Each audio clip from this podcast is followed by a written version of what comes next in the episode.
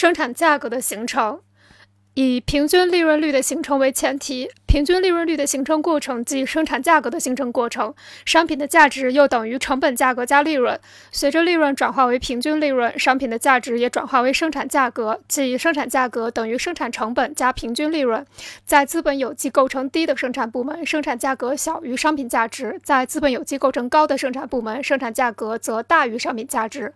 在中等资本有机构成的部门，生产价格等于或基本等于商品。的价值，那么商品价值是如何在利润率平均化的基础上转化为生产价格的呢？